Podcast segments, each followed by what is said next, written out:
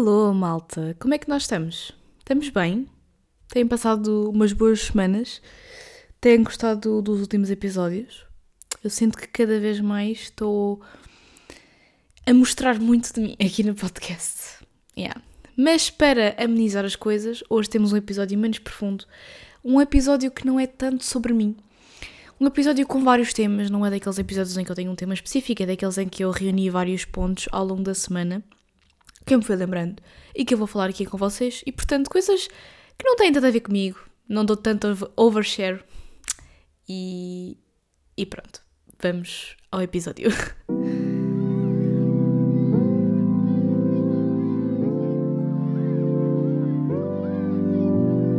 Olha, o primeiro tema que eu tenho aqui para falar com vocês já não é bem desta semana, é da semana passada, mas eu acho que como eu não vou falar sobre esta pessoa em específico, nem esta morte em específico, é um tema que acaba por não, não ter propriamente uma, um limite para ser falado. Porque vamos falar sobre a morte do Matthew Perry, que é o. O que, que é que ele fazia em Friends? Desculpem, é que vocês vão perceber já que eu, eu nunca vi Friends, não acompanhava o trabalho do ator, mas ele era quem? Matthew Perry. Friends. Chandler, yeah, ele era o Chandler, é isso mesmo. Vou-vos explicar, eu vi um episódio de Friends. Eu não gostei, então não continuei a ver. Não me matem, ok? Não me matem. E há boa rivalidade de How I Met Your Mother versus Friends. E como eu já tinha visto How I Met Your Mother, de facto, eu depois, quando fui ver o primeiro episódio de Friends, eu não gostei muito. Porque eu acho que não há propriamente uma série melhor que a outra. Eu acho é que são séries diferentes para diferentes públicos e para tu veres com diferentes finalidades. Enquanto que Friends, eu acho que é uma série muito mais engraçada do que How I Met Your Mother. Uh, How I Met Your Mother é muito mais história, é muito mais profunda do que propriamente Friends. Então, depois de eu ter visto a série toda de How I Met Your Mother, eu quando cheguei a Friends fiquei tipo. Isto não está a soar bem. Também é mais antiga que How I Met Your Mother, o que não ajuda. Eu não sou aquela pessoa super fã tipo, de séries antigas. Se bem que How I Met Your Mother é tipo o quê? É pai 2000, Friends é de 98, é uma coisa assim de diferença, mas pronto, eu realmente. Dá para perceber. Não é eu realmente, é, dá para perceber bem bem. Se vocês virem o primeiro episódio de uma e o primeiro episódio de outra, dá para perceber bem bem diferenças de qualidade, diferenças de. Sei lá, dá para perceber que são séries de, que não têm exatamente a mesma data, pronto. Uma mais recente que a outra, pronto. E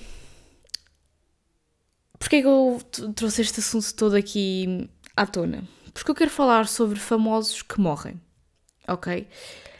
Eu estava a pensar, depois de ver tanta gente a partilhar coisas sobre a morte dele, que eu não sei se eu teria algum famoso que se morresse eu ficava assim tão mal. Porque eu ouvi pessoas a porem coisas do género, tipo, estou em choque, estou a chorar há horas, tipo, luto Estão a entender? Pessoas que ficaram mesmo muito mal com a morte dele. E volto a referir, eu nunca vi Friends, portanto eu não tinha esse tipo de ligação com o ator. Quando vi a morte eu fiquei tipo, ah, chocante. Ainda por cima porque ele tinha para aí 54 anos uma coisa assim, portanto é uma pessoa nova e sempre que alguém novo morre nós acabamos por ficar chocados, não é? Mas eu nunca pensei que houvesse pessoas que fossem chorar pela morte de alguém que, ok, eu não tenho essa relação com ele porque eu não vi não sei quantos episódios da série e não, não o acompanha durante esse tempo todo, mas nunca pensei que pudesse haver pessoas que ficassem uh, tão mal por uma pessoa que não conhecem de lado nenhum. Porque no fundo nós não conhecemos os famosos de lado nenhum. Nós gostamos muito do trabalho deles, mas não fazemos a mínima ideia, muitas das vezes, como é que eles são enquanto pessoas, não é? Enquanto eles são fora do seu, da sua vida profissional. E acho que acontece muito nós nos relacionarmos muito com atores. Eu acho que também pode acontecer muito na vertente da música, tipo, músicos também chegarem a nós ao ponto de se morressem nós ficarmos destroçados. Eu simplesmente é que sou a estranha que não tenho uma relação assim tão forte com a música como eu sinto que a maior parte das pessoas tem.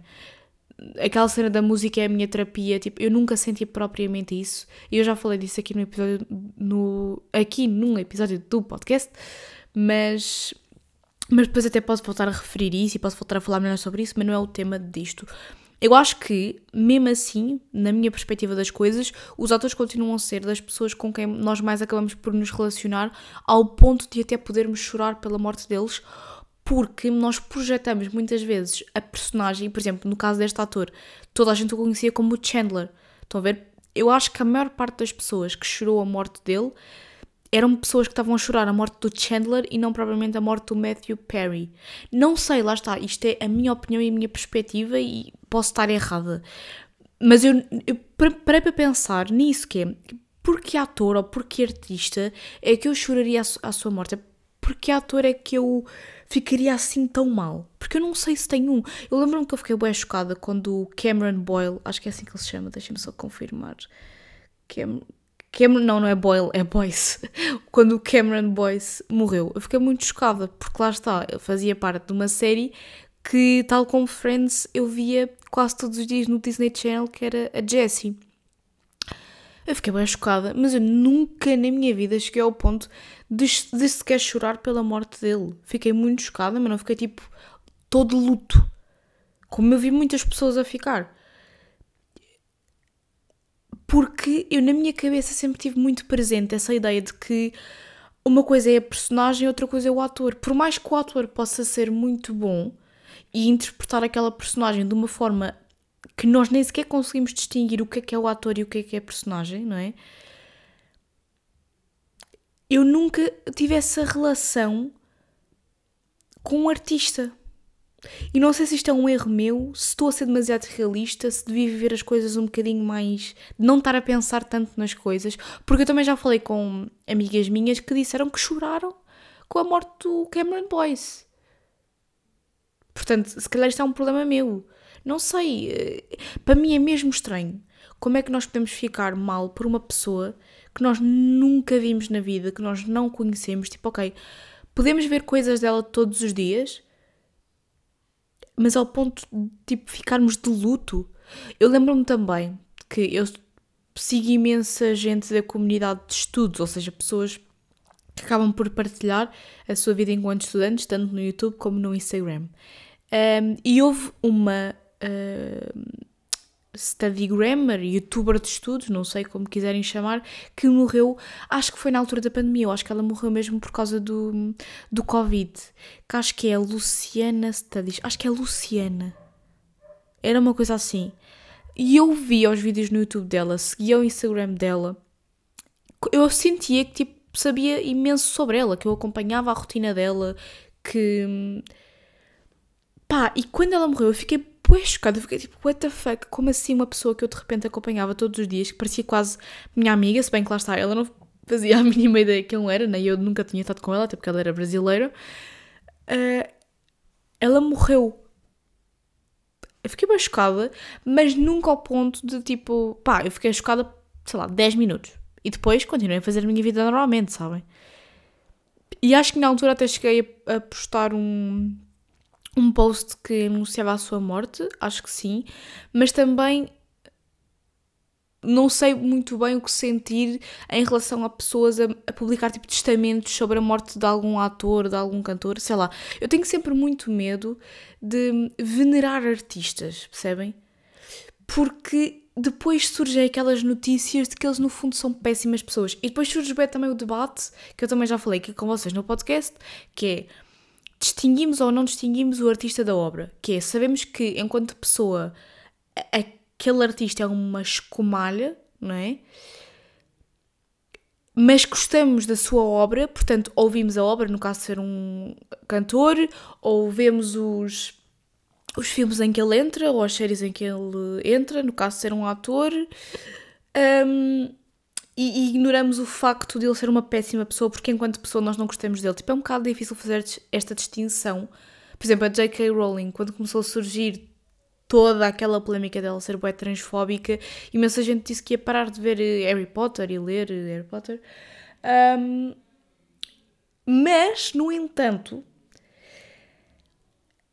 a série, eu por acaso não gosto, mas pronto. E eu estou a dar opiniões bem polémicas neste episódio. Uhum. Eu por acaso não sou grande fã de Harry Potter, também vi tipo o primeiro filme e não, não me puxou muito, desculpem. Uh, yeah. Se calhar se visse todos, percebi a cena, mas só de ver um não percebi. Eu não adoro cenas de fantasia, desculpem. Um, se a série é assim tão boa, se os livros são assim tão bons, porquê deixar de consumir esse conteúdo só porque quem está por trás daquilo tem opiniões com as quais nós não concordamos? Porque a obra dela não tem nada a ver com ela. É um pouco diferente se, por exemplo, youtubers de lifestyle, youtubers que fazem vlogs do seu dia a dia, aí não faz tanto sentido tu continuares a consumir o conteúdo deles porque a obra deles é literalmente a vida deles, é literalmente as opiniões deles. Agora, não está escrito no Harry Potter morte aos trans, estão a ver? Tipo, não, não está escrito. Portanto, de alguma forma dá para separar, né? E depois também depende muito do tipo de opiniões, do tipo de coisas. Por exemplo, se for, se calhar, um, um artista, um músico acusado de violação. É uma coisa bem grave. E se for um artista que traiu a mulher ou a namorada? Tipo, é uma coisa que depois nós vamos chegar a achar que ela é uma merda enquanto pessoa. Mas, se calhar, vamos continuar a ouvir as músicas dele. Porque a realidade é que toda a gente. Eu, eu tenho esta sensação que também toda a gente trai toda a gente no mundo do, de Hollywood, dos famosos, de artistas. Eu tenho essa sensação que, tipo, não há pessoas fiéis nesse mundo. Então eu sinto, por isso é que lá está, eu tenho sempre esta dificuldade em relacionar-me tanto com os artistas ao ponto de eu amo este artista, qualquer coisa que ele faça eu vou passar pano. Tipo, não é bem assim, estão a ver? E, e mesmo a morte dele, eu sou, eu sou uma pessoa que atenção chora com tudo, eu choro com tudo. E eu não consigo imaginar alguém a morrer que eu fosse chorar, tipo um famoso. Vocês conseguem? Porque eu estava a ouvir um podcast de alguém a dizer muito facilmente vários nomes que provavelmente choraria. E eu estava tipo, eu choro com tudo e eu não consigo pensar em alguém que eu fosse chorar se morresse. Mesmo, lá está, eu acho que me consigo relacionar muito e hoje em dia é muito mais fácil tu te relacionares como por exemplo influencers, do que se calhar com artistas de Hollywood, que estão muito mais distantes de nós, em termos de nós conseguirmos acompanhar o seu dia a dia, o que é que eles fazem. Uh, influencers, por exemplo, mesmo nacionais, que eu acompanho todos os dias, que vejo o conteúdo delas, que vejo os, os vídeos delas, por exemplo, a Joana Gentil é uma youtuber que eu vejo todos os vídeos, que eu sinto que sei, sei sobre ela, percebem? Mas é aquele cinto de, claro que há coisas que ela vai esconder, porque eu, por exemplo, tenho um podcast, tenho um canal do YouTube, tenho um Instagram, acabo por partilhar muito da minha vida, mas há coisas que vocês não sabem. Apesar de eu partilhar muito, há partes que eu não partilho. E portanto, eu sinto que a conheço, sinto, eu estou a fazer aspas, vocês não conseguem ver, mas eu estou a fazer aspas, sinto que sei muito sobre a vida dela. Se ela morresse agora ia ser um choque, porque eu sentia que estava a acompanhar o dia a dia de uma pessoa que de repente eu sabia que não ia estar lá.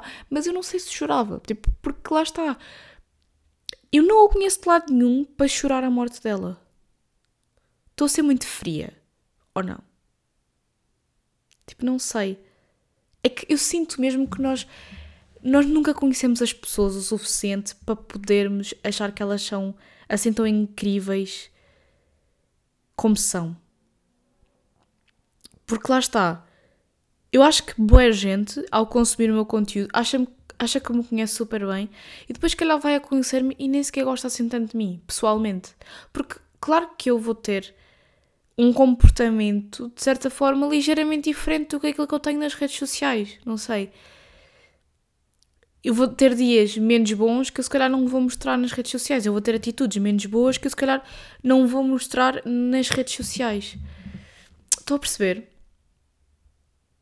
E eu acho que ninguém ia chorar a minha morte.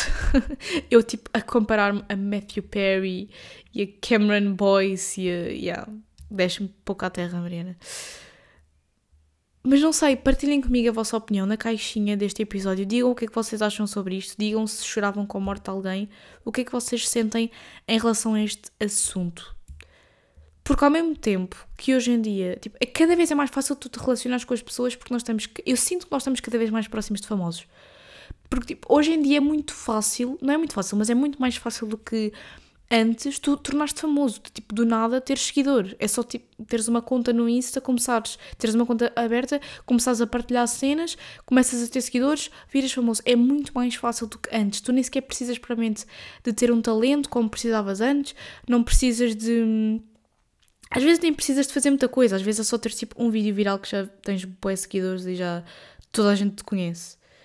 E é muito, é muito mais fácil tu estares próximo desse mundo dos famosos. Muito mais. Porque tu estás literalmente na mesma plataforma que eles. A ver as mesmas coisas que eles. A partilhar o mesmo tipo de coisas que eles. A seguir as mesmas pessoas que eles, às vezes.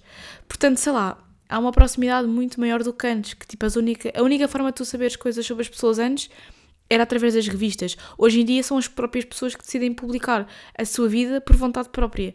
E mesmo assim, eu continuo a ter alguns entraves no que toca às pessoas, não sei. Continuo a achar que, que não devemos apegar-nos assim tanto a alguém que não conhecemos de lado nenhum.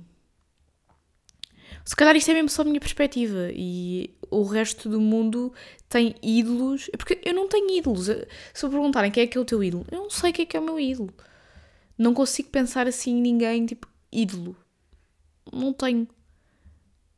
Claro que há pessoas que eu gosto do seu trabalho, mas é isso. São pessoas que eu gosto do seu trabalho. Tipo, eu vou ser atendida por um, por um caixa num supermercado, adoro o seu atendimento, adoro a forma como ele falou comigo, adoro o seu trabalho e não é daí que vou ficar tipo apegada a ele. Eu sei que lá está, não se compara porque uma coisa é pessoas em que o seu trabalho é literalmente entretenimento e agradar os outros, e há outras que é literalmente fazer um serviço à comunidade. São coisas diferentes e que te vão tocar de formas diferentes, né?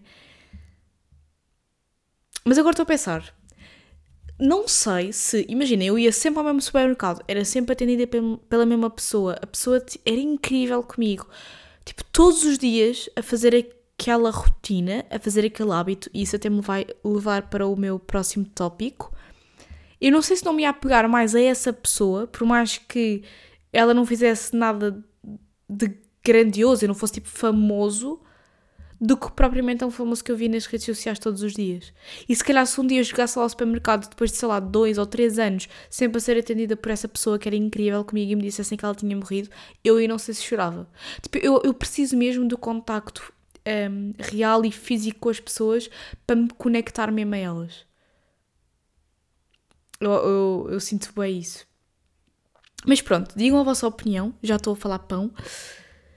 Em relação a isto dos hábitos, eu tive uma conversa com a minha psicóloga que me tipo, abriu bué a mente.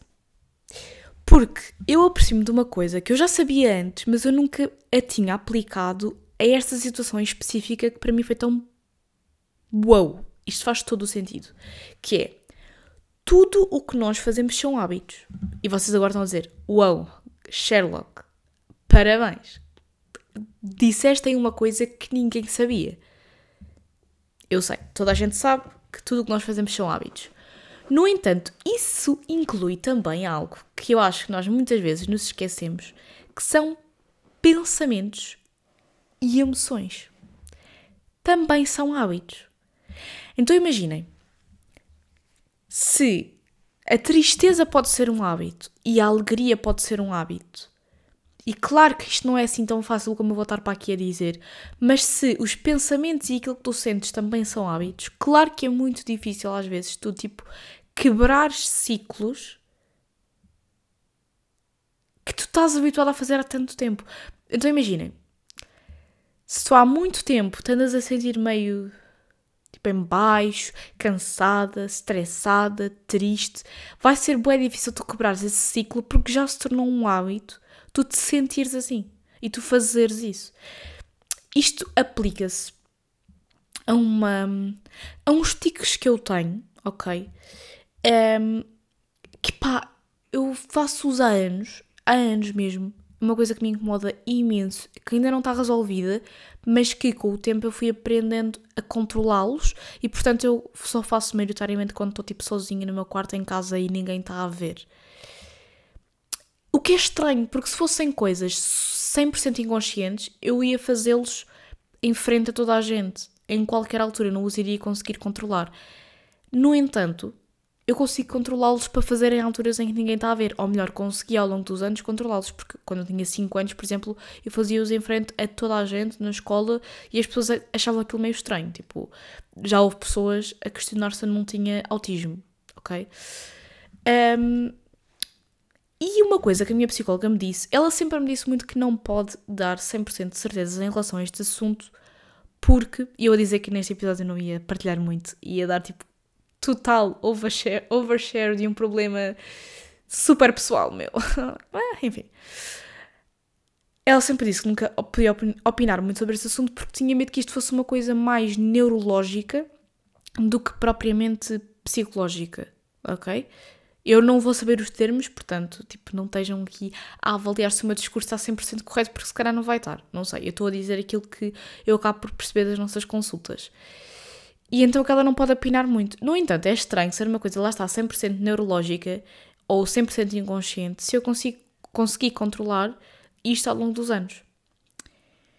E uma coisa que ela me disse agora, nas, numa das últimas sessões, foi que podem ser só hábitos.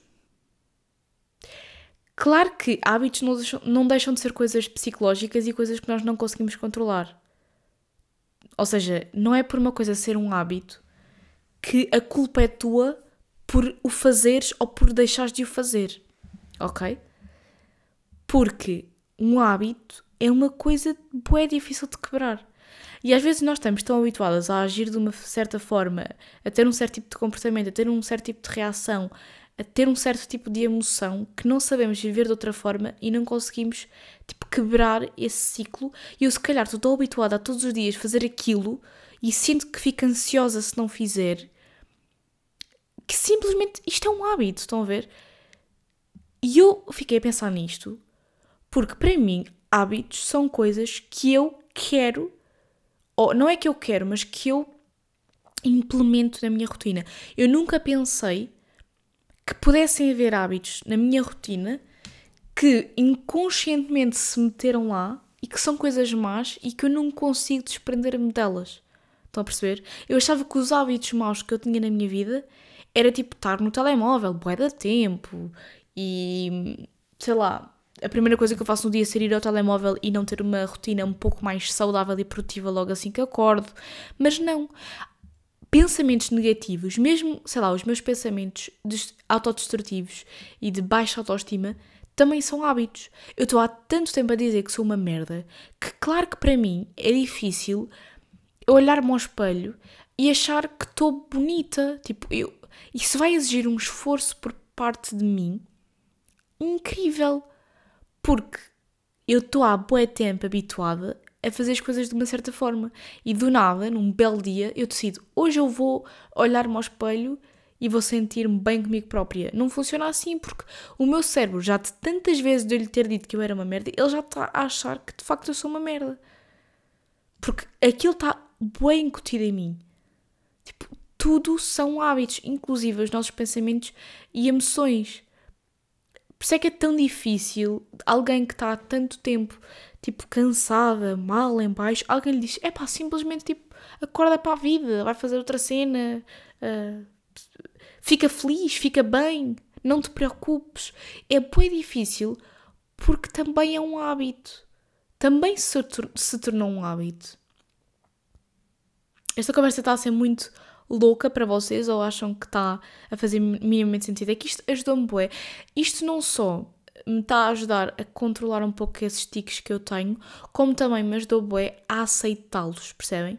Tipo, isto ajudou-me bué a perceber que a culpa não é minha, porque eu tinha bué esta ideia de que a culpa era minha, que eu era estranha por fazer estas coisas. Mas às vezes há coisas que nós de facto não controlamos e que são hábitos.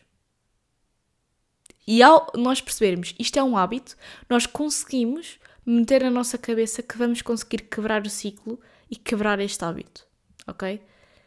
Eu acho mesmo que é mais fácil de aceitar depois de perceber que isto, da mesma forma que entrou na nossa rotina, também pode sair. Claro que quando, há quanto mais tempo vocês fizerem um hábito, depois mais vai ser difícil de sair da vossa rotina. Não é? Se for uma coisa que vocês estão a fazer há uma semana, se calhar demora muito pouco tempo a sair da vossa rotina. Agora, se é uma coisa que vocês estão a fazer há anos, se calhar vai levar anos para vocês conseguirem extingui-la completamente da vossa rotina, não é? Pronto. Ficou aqui o meu, a minha pequena reflexão sobre, sobre hábitos. Por último, que eu não quero que este episódio seja muito longo, estive a ler um livro chamado Amores Verdadeiros, da Taylor Jenkins Reid. Pronto, é a autora do Sete Maridos de Evelyn Hugo, do Malibu Rising. Eu estou agora aqui uh, com o marcador de livros, uh, literalmente a dizer todos os livros que ela escreveu. O Daisy Jones and the Six, Carrie Soto está de volta, é uma autora muito conhecida, principalmente agora pelo Book Talk. E eu já li o Sete Maridos de Evelyn Hugo e o Malibu Rising, ou Malibu Renasce. E eu gostei muito dos dois. Obviamente que Sete Maridos Evelyn Hugo é muito melhor. Foi o primeiro livro que eu li dela e percebi que queria ler mais livros dela. Confesso que não encontrei ainda nenhum que se pudesse pôr sequer ao mesmo patamar, ok? Sinto que esse foi muito bom e os outros são um bocadinho aquém. Não sei, tenho que ler os outros que ela entretanto lançou. Pá, mas este de Amores Verdadeiros tenho que vos dizer que me desiludiu bastante. E eu quero fazer uma reflexão à volta do tema do livro e nessa reflexão talvez eu vá dizer alguns spoilers. spoilers. Então, se vocês quiserem ler o livro, se calhar não, não ouçam essa parte, mas ainda não vamos chegar lá, por enquanto ainda vão estar sem spoilers. Não ouçam essa parte, se bem que eu acho que mesmo ouvindo essa parte, isso não vos vai tirar em nada a experiência do livro, até porque a meio do livro vocês acabam por perceber o que é que vai acontecer no, no final, ok? Mas qual é que é a história por trás deste livro? Porque é que eu não gostei muito dele? A história por trás deste livro é: ela apaixona-se aos 16 anos por um rapaz, pelo popular da escola, não sei quê. Ficam juntos, casam e têm uma vida toda juntos até que ele morre. Ou melhor, até que ele desaparece. Isto não é um spoiler ainda, porque isto é literalmente a história do livro. Ele desaparece, ela, entretanto, vai casar com outro que também eh, tinha conhecido na adolescência, ou melhor, fica noiva dele, e hum, pouco tempo antes deles casarem, o outro liga-lhe a dizer que afinal não morreu como toda a gente achava que ele tinha morrido, ele só desapareceu. Portanto, ele teve dois ou três, acho que teve três anos desaparecido, mas afinal não tinha desaparecido. Não, mas, mas não tinha morrido, apenas tinha realmente desaparecido. E o porquê que eu não gostei deste livro começa logo por aqui, porque é um dos livros mais à toa e mais impossíveis de acontecer que eu li da, da Taylor, ok? Porque hum, ele sobrevive três anos numa ilha deserta, ok? Onde havia tubarões, onde ele tinha que pescar para sobreviver, onde ele treinava para conseguir nadar o suficiente para pedir ajuda a alguém, ou seja, é uma daquelas histórias que isto nunca acontece, ou nunca aconteceu na vida real. Ou se acontece, é mesmo um caso super raro. Então, este livro, tipo, eu estava a ler o livro e estava a pensar, isto nunca aconteceria na vida real. Tipo, de repente, o, o marido que tinha morrido liga-lhe a dizer que está vivo, depois de passar três anos numa ilha deserta, eu comi mexilhões. Epá, não me lixem, não me lixem, isto não aconteceria na vida real. Então isso estava-me a irritar um pouco no livro, um pouco no livro, porque lá está. Eu gosto muito de tudo o que é realista, tanto em filmes, como em séries, como em livros. Pode até ser um clichê de romance, mas minimamente realista tem que ser. Eu não gosto quando as coisas começam a ir muito para o lado tipo da fantasia e. Não gosto ok? Ou então tem que ser uma fantasia que me faça refletir um bocado e que seja profunda o suficiente para eu perceber que há uma metáfora por trás dessa fantasia. Isso também são coisas diferentes. Então eu estava um pouco irritada ao ler este livro, estava um pouco irritada com tudo o que estava a acontecer. Pronto, e o final, lá está, eu já estava à espera, não foi um mau final e levou-me a ter toda esta reflexão que eu vou ter agora com vocês aqui no episódio. O que não foi mau. No entanto, não foi um livro que eu tivesse adorado. Pronto. Mas qual é que é esta reflexão? E então, se calhar, a partir de agora é a parte onde vai haver spoilers ou alguns spoilers. E se vocês quiserem ler o livro e não quiserem spoilers, saiam do episódio. Pronto. Eu não vou dizer mais nada para além disto, não se preocupem que não vão perder mais nenhum tema de episódio, porque vai ser mesmo com isto que eu vou terminar. Aquilo que este livro me fez refletir foi sobre uma coisa que eu já há muito tempo que acredito que é a ideia do amor da nossa vida. Eu acho que também já falei sobre isso aqui no podcast, que é há muita gente que acha que há um amor da nossa vida e um amor para a nossa vida. Que há aquela pessoa que nós sentimos uma conexão enorme, que é o amor da nossa vida, mas que por algum motivo não dá para ficarmos com ela para sempre. Então há esse amor da nossa vida e depois há um amor para a nossa vida, que é alguém que nós também sentimos uma conexão incrível, mas que não é tipo o amor da nossa vida, é simplesmente a pessoa com quem escolhemos ficar para o resto da vida porque tem os mesmos objetivos que nós, tipo, tudo se alinha para ficarmos juntos. Eu nunca concordei com isto, nunca concordei com isto, ok? Porque na minha cabeça não há nem o amor da nossa vida, nem o amor para a nossa vida. Com isto eu não estou a dizer que não haja alguém com que nós vamos ficar, ok? Eu acho que sim que há. Ou eu quero acreditar que há, porque nós, quando namoramos com alguém, queremos acreditar que essa vai ser a pessoa com quem nós vamos ficar para o resto da vida. No entanto, aquilo que eu acho que há é amores da nossa vida. Há pessoas que, que foram o amor da nossa vida num momento específico e que depois deixou de fazer sentido, mas não deixam de ser o amor da nossa vida. Ok? Eu acho que por mais que nós tenhamos várias relações e que elas terminem, naquele momento, e atenção, se foi uma relação tipo normal e não uma relação super tóxica para vocês, naquele momento foram as pessoas certas para vocês e vão ser para sempre amor, o amor da vossa vida, simplesmente não deu certo. Faz sentido? Ou seja, eu acho que há pessoas para momentos. Não acho que há alguém predestinado para nós. Eu acho que nós é que escolhemos e a vida também, através daquilo que acontece e dos objetivos que cada um tem, acaba por nos alinhar com uma pessoa. Mas lá está, essa pessoa, por mais que tenha sido se calhar a pessoa com quem nós ficamos mais tempo da nossa vida, foi uma pessoa que nós escolhemos ficar e que fez sentido para aquele tempo. Não quer dizer que outras pessoas antes não tenham feito sentido para o tempo em que elas estavam. É isto, em que eu, é isto que eu concordo. E este livro vem reforçar muito esta teoria. Porque quando o Jesse, que é quem supostamente morreu, mas não morreu, parece uma telenovela, não é? Afinal estou vivo, afinal voltei. Ele tenta muito, e ela por momentos também fica com dúvidas em relação a ele, a voltar para ele ou a estar com a pessoa com quem está naquele momento. Ele tenta muito reatar o relacionamento com ela. O problema é que eles eram o amor da vida do um do outro antes de ele ter desaparecido. Numa altura em que ela tinha objetivos muito diferentes dos que tem neste momento com esta pessoa, numa altura em que ela era uma pessoa diferente da que é agora, porque querendo ou não, depois de três anos, não é? Três anos em que um teve a sofrer de traumas numa ilha e a outra teve a sofrer porque o seu marido tinha morrido e estava a tentar reconstruir uma vida e de repente percebe que a vida que estava a ter com ele não é a vida que ela quer agora, que ela quer uma vida muito mais pacata. De repente, quando eles tentam voltar, não faz mais sentido. Eles continuam a amar-se, eles sabem disso, mas sabem que o amor que eles viveram só fez sentido para o tempo em que eles estiveram juntos. Que já não sei quanto é que foi, mas foram para aí uns 10 anos fez sentido nessa altura, mas de repente, quando ele volta, deixa de fazer sentido. Tipo, uma das coisas mais simples, ela diz-lhe isto. Diz-lhe que não faz. Uh, que, que, a relação. que o que ela está à procura nele é de ter aquilo que eles tinham antes, mas é impossível, tendo em conta a vida que ela tem agora, ela ter com ele aquilo que tinha antes. Porque depois de estar com o Sam, ela percebeu que é aquele tipo de vida que ela quer agora. E uma coisa muito simples que ele depois lhe disse quando se apercebeu que ela tinha razão e parou de tentar insistir na, relação, ai, na relação que eles estavam a ter é: Eu odeio o teu cabelo agora. Porque ela tinha um cabelo curto, loiro, completamente diferente daquele que ela tinha com ele. E ela disse: Pois, mas eu agora adoro este tipo de cabelo.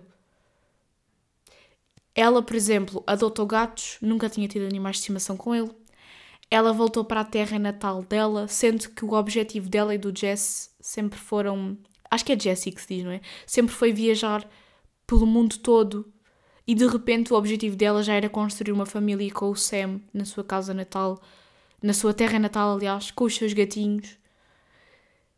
Ou seja, de repente, quando ele voltou, tipo, os objetivos de vida dele já estavam completamente diferentes. E às vezes não é preciso a pessoa morrer para se aperceber que do nada a relação já não faz sentido e que eles já estão a seguir por caminhos muito diferentes e a querer coisas muito diferentes. Às vezes há uma morte da pessoa na vida real e não literalmente, mas espiritualmente, vá, no sentido em que a pessoa deixa de ser aquilo que era no início, muda e acaba por ser outra coisa que já não faz sentido com a pessoa com que ela estava no início, apesar de continuar a amar essa pessoa, já não faz sentido. E eu acho que é por isso que muitas vezes as relações na adolescência não resultam muito, porque na adolescência nós ainda estamos boé à procura daquilo que queremos, de quem somos, ainda estamos muito confusos um, e há a possibilidade de nós crescermos com alguém e de repente já não sermos as mesmas pessoas que éramos no início da relação é muita. E portanto é por isso que muitas vezes chega ali uma altura em que já não faz mais sentido continuarem juntos porque cresceram simplesmente. E ao crescer, nós, calhar, vamos tendo noções da vida diferentes daquelas que tínhamos no início. E a pessoa vai continuar a amar-te porque o sentimento de amor não desaparece. Agora, aquilo que se sentia no início acaba por desaparecer. Porque tu mudaste, tu já não és a pessoa que eras no início. Estão a perceber essa reflexão? Apesar de eu ter achado o livro muito mau, ajudou-me a perceber esta ideia. Por isso é que se calhar vale a pena ler algumas das partes do livro, porque estes diálogos que eles têm é muito giro tu perceberes ela e o Jesse, porque eles chegam-se mesmo a envolver depois de ele ter voltado, vão uns dias para a casa dos pais dele, um, e, e as conversas que eles têm até perceberem que ainda se amam, mas que já não fazem sentido enquanto um casal, são muito interessantes. Porque às vezes isto é uma, uma cena bué, difícil de aceitar. É como é que uma relação acaba ainda havendo amor. Porque lá está, o amor não é tudo. E o sentimento é a coisa mais simples do mundo. Isto é uma coisa que eu também digo muitas vezes, esta frase que eu vou dizer a seguir. O sentimento, o, o amor, é a coisa mais simples do mundo.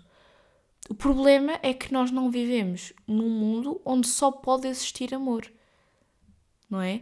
o amor é muito simples, nós é que o complicamos. Porque a vida que vivemos leva-nos a complicar sentimentos muito simples. E lá está, isto voltamos ao que estávamos a falar ainda há bocado.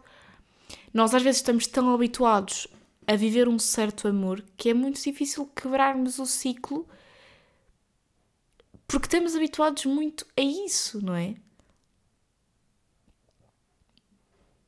Faz sentido o que eu estou a dizer? Vou-vos deixar com esta, com esta reflexão, vou-vos deixar com, com estas ideias. Tivemos aqui três temas muito diferentes, mas eu sinto que no fundo tudo, tudo se liga. Tudo se liga. De alguma forma eu tentei ligar todos os temas diferentes que eu tinha para falar hoje. Uh, espero que tenham uma ótima semana, espero que tenham gostado do episódio. E um beijinho!